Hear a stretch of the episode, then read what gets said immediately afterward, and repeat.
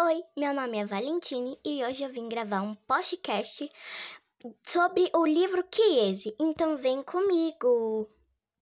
O livro Chiesi fala sobre um menininho africano que veio parar no Brasil.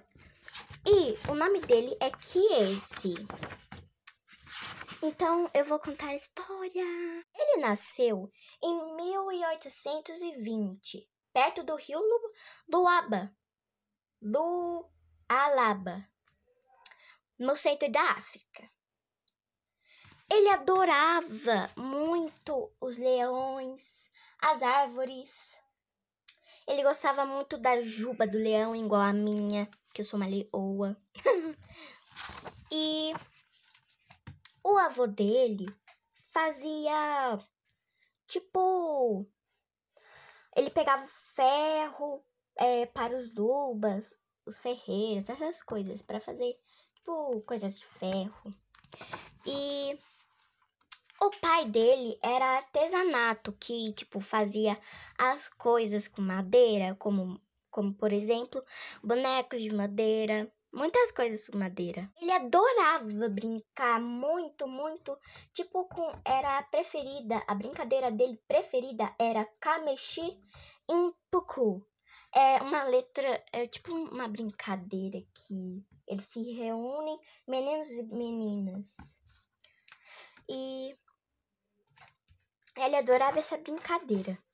A avó dele, do Chiesi, ele, ela, tipo, era uma médica protetora que sempre fazia remédio quando alguém tava com dor de cabeça. Ela fazia um remedinho muito bom. O avô falava que tinha um monstro chamava Peixe Tigre. Aí o Chiesi teve um pesadelo. Eu não tenho medo de monstros, mas até que chegam os brancos para para escravidão.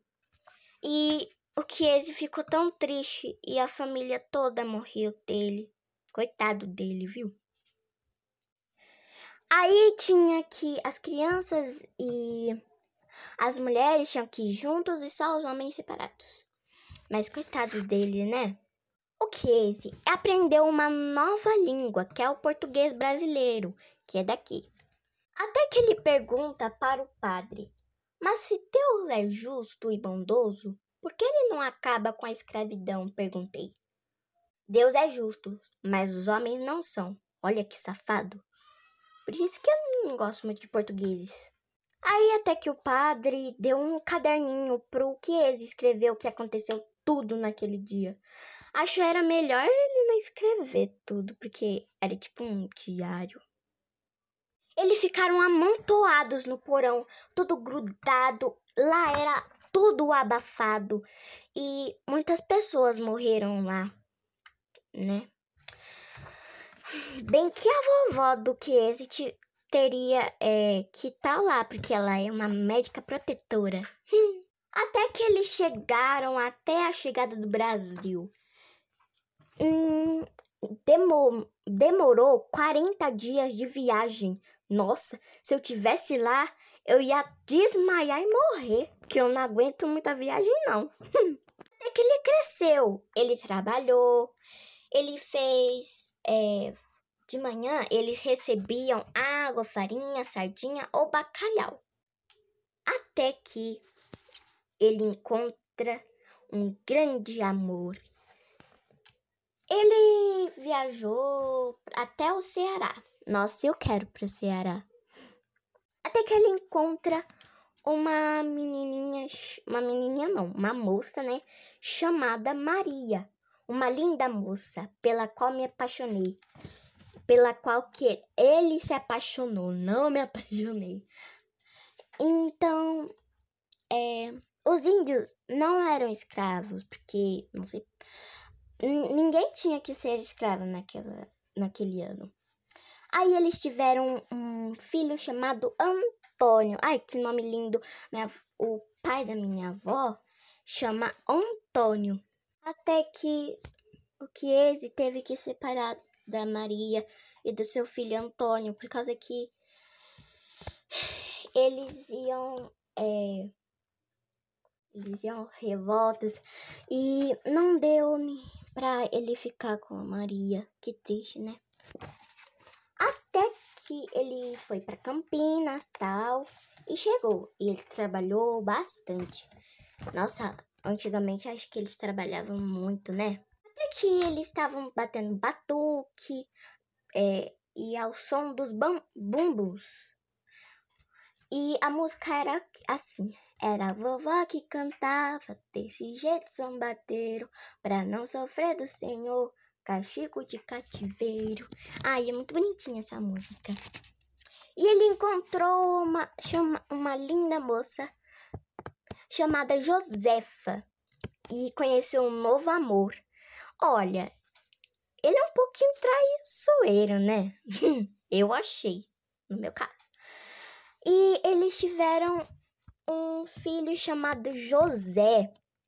E ele também ficou com saudade da Maria. Ele nunca esqueceu da, da Maria e do seu primeiro filho. Foi a chegada dos imigrantes, aí chegou, tal. E o que ele perguntou se não ia vir novos africanos, por causa que lá tava ficando sem muitos africanos. É que o filho José cresceu, o segundo filho do Casey, né? E teve uma. O José se apaixonou pela Luzia. Hum, ai, que nome bonitinho. E eles tiveram que sair em 1888, longe do seu segundo filho. Aí eles escreveram cartas. O Casey, ele encontrou um, um, um tipo um lugarzinho para pôr a casa, as coisas dele. Só põe o baú e uma cama, por causa que lá era bem pequenininho. Até que os brancos falaram que é, capoeira era tipo luta, que não podia. E até eles queriam até desmanchar. É, até tirar o batuque. Não sei por que, que racista, né?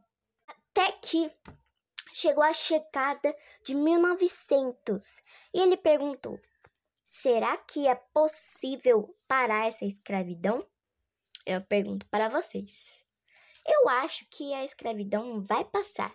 E uma coisa que eu quero falar para vocês: não sejam racistas, porque o racismo é a nossa realidade. Mas é muito feio ser racista. E é a vida, né? E essa foi a historinha do que. Espero que vocês tenham gostado. Beijão no mundo da leitura!